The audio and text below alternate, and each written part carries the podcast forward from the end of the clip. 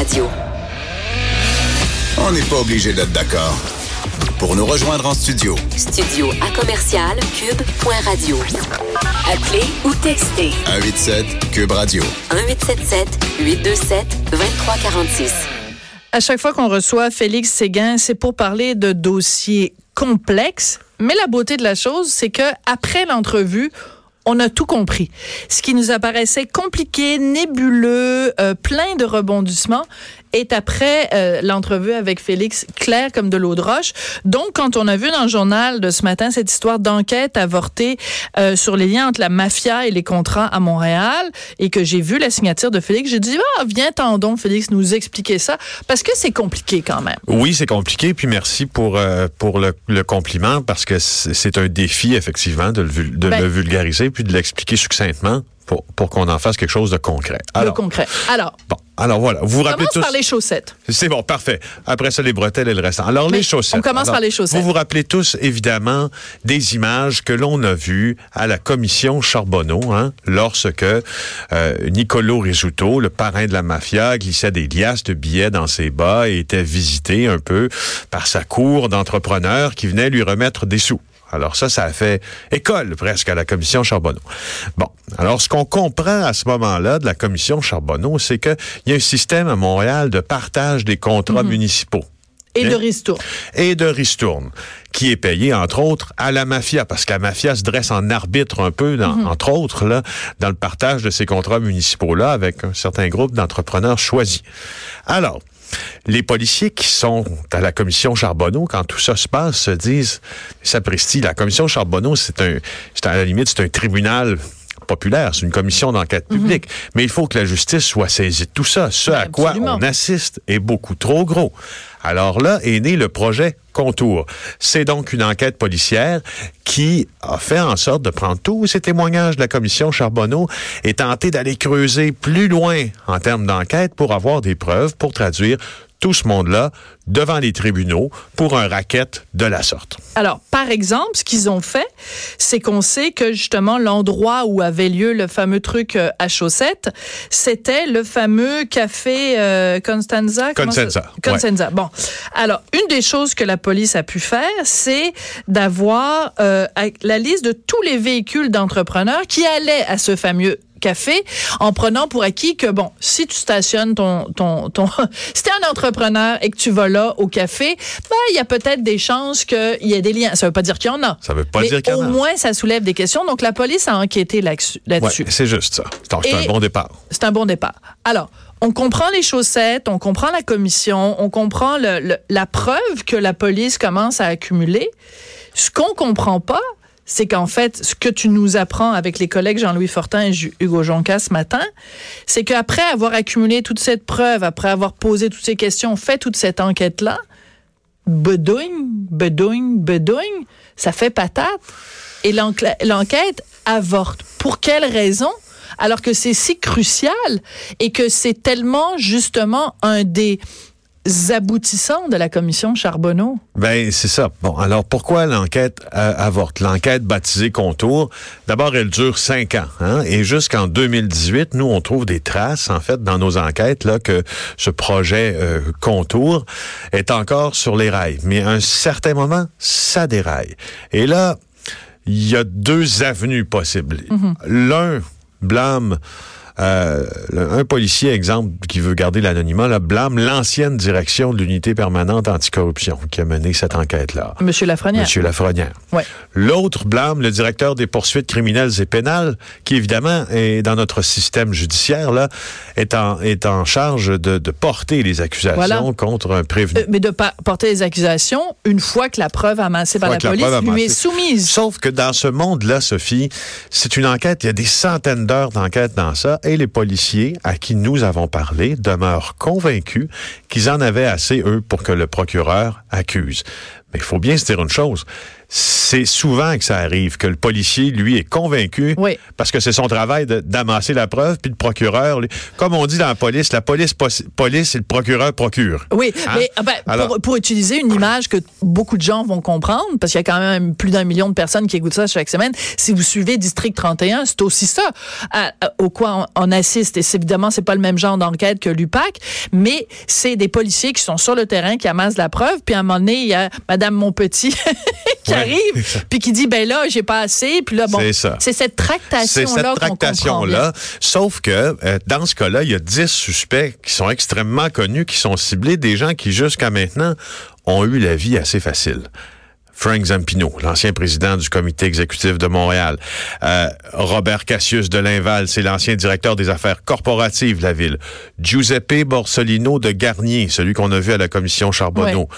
Giuseppe Borsolino de Petra, lui, c'est un homme d'affaires multimilliardaire de Montréal qui possède de l'immobilier au centre-ville. Robert Marcil, je finis de te les nommer. Oui, oui, vas-y. Nicolo Miliotto, ça, c'est celui qui, à la commission Charbonneau, ne se rappelait jamais de rien. Oui, oui. Celui qui était allé au Café Consenza, puis Ouais, mais il se répond, de rien. Hey, il dit, mais souvient pas. il dit, puis là, il dit à un moment donné, il dit, bah, il dit, j'aime le café. Hein, il dit ça. à- à- Ah, il paraît que le café à l'espresso. alors, alors Nicolo Miliotto, je, je le limite parce Ouais. qu'il a marqué. Bon, Ouais. Euh, Domenico Arcuri, la mafia, Francesco Capello, Pietro Santamaria, Joe Magri. Alors tout ce monde-là était la cible du projet Contour et de euh, de ses principaux suspects-là. aucun Mais, mais c'est important. Tous ces gens-là bénéficient bien sûr de la présomption d'innocence. Donc, c'est bel et bien important, et c'est ce que tu viens de faire, de dire c'est simplement des gens qui étaient des suspects. Mais il reste que toutes ces personnes-là qui, pendant cinq ans, donc, ont été la cible ou l'objet d'une enquête quand même fouillée de la police, doivent être contents en sapristi que ça a fait poète-poète au bout de la ligne puis que ça aboutit sur rien du Ben, tout. c'est sûr que ça occasionne, tu t'en douteras, bien des tracas dans une vie que de faire l'objet d'une enquête, puis encore plus d'être accusé. Euh, puis je pense que tu fais bien de le rappeler. Il y a aucune des informations des policiers qui a encore passé le test des tribunaux Absolument. parce qu'évidemment, il n'y a pas eu d'accusation. Voilà. Donc ces gens-là, oui, effectivement, euh, les policiers leur attribuaient des intentions qui présentement ne peuvent, pas être vérifiées par la justice. Mais ma, ma question revient à ça. Tu que, bon, évidemment, tu as des sources que tu peux évidemment pas nommer, ça c'est une évidence. Est-ce que ce que tu as senti auprès de tes sources, de vos sources, c'est euh, bon, ben c'est plate, on a déposé, le DPCP veut rien faire, ou c'est une colère et c'est une frustration de sentir qu'eux, ils avaient vraiment un dossier solide entre les mains et que, encore une fois, des gens échappent à la justice pour des raisons qu'on a du mal à s'expliquer? Pour eux, c'est une frustration que des gens échappent à la justice et c'est euh, et c'est très clair dans leurs propos que c'en est une. Et c'est une double frustration qui est sur deux thèmes. Tu as de la frustration, et on l'a abordé en début d'entrevue, là, qui est typiquement policière en disant, moi, je pense Ouais. que j'en avais assez. Bon. Mais tu as cette autre frustration-là aussi qui est plutôt relative à, qui est plutôt relative au chemin que, euh, au chemin que la police anticorruption devrait avoir parcouru depuis les premiers scandales Ben oui. euh, qui datent de 2008-2009. Donc, on pourrait penser que, euh, que que nous aurions, si vous voulez, l'expertise de faire arrêter, accuser et condamner ces gens-là, surtout les plus gros poissons du bocal. Euh, parce qu'ils parce que les grosses têtes de la corruption, bon, il y a eu Michael Applebaum qui a Mhm. été arrêté, je, je veux bien, il y a eu Gilles Vaillancourt aussi. Euh, mais les, les énormes poissons, pour, ils n'ont pas été encore. euh, Mais non, tu veux dire qu'il y a des plus gros poissons plus que Vaillancourt? Ben, écoutez, Ben, Vaillancourt, c'est gros, là. ben, si le Québec était gangréné par la corruption pendant tant d'années, puis on a fait la commission Charbonneau, on a appris tout ce qu'on a appris, c'est sûr que la, la- c'est sûr que l'importance dire qu'il y a plusieurs Vaillancourt au Québec? Ben, Ouais. c'est ce que la, les preuves, ce que nous on a consulté, ça semble pointer, ça semble pointer Ouais. là, mais mais ça se traduit pas nécessairement dans le système de justice. Alors Je ça, comprends. ça les, ça les fr- frustre. Ça, c'est une aussi. frustration. Alors, euh, c'est important aussi, quand on resitue tout ça dans le contexte, et c'est ce que vous avez fait dans le journal de ce matin, de rappeler qu'il y a un certain nombre d'autres enquêtes, puis j'aime bien la formulation que vous avez utilisée, avortées ou oubliées. Oh ben tiens, on en parlait, puis là, on n'en parle plus. Écoute, Machuré, là, qu'est-ce qui arrive avec Machuré? Ah, Alors, oui. juste rappeler, parce qu'évidemment, toi, c'est ton domaine, puis on dit mâchurer, puis tu penses tout de suite à ça. C'est la fameuse enquête sur les allégations de financement illégal au Parti libéral du Québec. Et au bureau d'enquête. Vous en avez sorti beaucoup d'informations sur Machuré. D'ailleurs, ça vous a causé du trouble, puis ça vous a causé des, des, des animitiés, disons. Euh. on s'est fait des amis aussi. Vous êtes fait des amis aussi, je m'en doute. Mais ce que je veux dire, c'est que euh, on, on, on, ressort avec un sentiment de frustration par rapport à Machuré, parce que il y a comme plein d'informations qui ont été recueillies, mais ça aboutit à rien. Fait que soit il y a strictement rien là, puis à ce moment-là, faites une sortie publique, dites-nous que et Jean Charest et Marc Bibot ont strictement rien à se reprocher. Ou alors, il faut que ça aboutisse à quelque chose. Là. En fait, c'est que ces enquêtes-là, la principale, la principale frustration est aussi le pourquoi ces enquêtes-là sont présentement oubliées, c'est que la population s'est dit à un moment donné, à tort ou à raison, moi je le sais pas. Sauf que les gens se disent, euh, quand est-ce que ces enquêtes-là vont remonter jusqu'aux politiques? Et c'est ça présentement les principales critiques que doivent essuyer, euh, que doit essuyer l'UPAC, c'est ces critiques-là. Quand est-ce que vous allez monter au niveau de la politique provinciale? Quand est-ce que on verra des gens qui étaient là à l'époque répondre de leurs actes s'ils ont commis quelque chose de répréhensible? Alors, euh, dans Machuré, c'est là où on est. Là. Mais, mais c'est pas dans le cadre de Machuré, mais il y a quand même Marc-Yvan Côté, Nathalie Normando, euh, ex-vice-première ministre, qui ont quand même été euh, arrêtés, accusés. Bon, après, il y a toute la question de Marc-Yvan Côté qui dit oui, mais la preuve, on veut savoir c'est qui la source. Puis là, il y a Marie-Maud Denis de Radio-Canada. Puis là, ça va s'en aller jusque, bon. En Cour suprême. En Cour suprême. Avant Dans deux semaines, si je ne m'abuse. Ben oui, c'est ça. ça va être une décision très importante. Très hein, importante. Donc, il y a aussi ça. Mais, euh, là où je veux en venir finalement, Félix, c'est quand on regarde ça justement, l'affaire de Nathalie Normando, Marc-Yvan Côté, ce procès-là, on sait pas du tout ce qui va arriver. Quand on regarde l'enquête mâchurée, on sait pas où ça s'en est rendu. Quand on regarde ça, euh, l'enquête avortée sur la mafia, la question que je me pose, c'est la confiance du public. Est-ce qu'elle est, elle est certainement pas rehaussée en voyant tout ça?